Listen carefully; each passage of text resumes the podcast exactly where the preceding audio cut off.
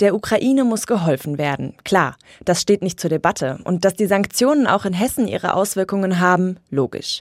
Doch leider zahlt sich davon nicht die Spritrechnung und die ist für viele gerade trotz Verständnis belastend. Nicht für alle gibt es eine Alternative zum Auto. Die 26-jährige Jessica aus Seeheim-Jugendheim zum Beispiel braucht ihr Auto, um ins 25 Kilometer entfernte Heppenheim auf die Arbeit zu fahren. Sie arbeitet im Schichtdienst eines Lebensmittelbetriebs. Ich tank nur für 20 Euro mittlerweile. Viel hast du nicht drin. Das sind meist meistens zwei Tage auf die Arbeit hin und zurück und das war's.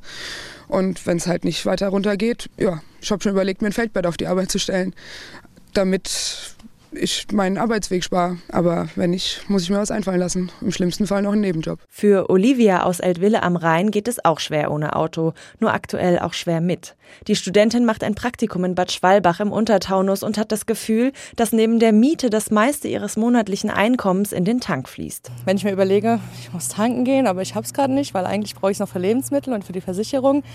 Ähm, ja, ist ein bisschen schwierig. Schwierig ist es auch für Betriebe, die auf Fahrzeuge angewiesen sind. So ist es auch bei der Diakonie in Bad Schwalbach, die neben der Betreuung von psychisch kranken und körperbehinderten Menschen auch Träger von drei Tafeln im Untertaunus ist.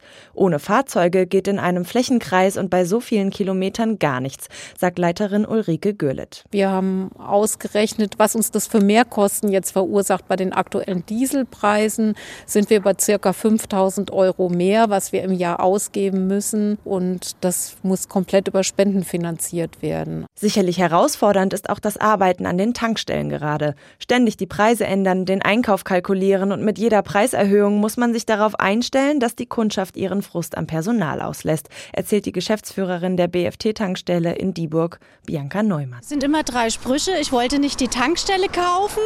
Haben Sie einen Psychologen hier vor Ort? Ja. Und ähm, ich will auch keinen Kredit aufnehmen. Es ist im Moment sehr schwierig. Die Lage ist sehr gereizt alles. Die Uhrzeit des Tankens macht dabei aktuell keinen Unterschied, sagt Neumann. Auch sie rechnet damit, dass die Preise erstmal weiter steigen. Ob und wann sie wieder sinken, das kann gerade kaum jemand sagen, außer der Krieg wird beendet und das wäre natürlich das Beste überhaupt.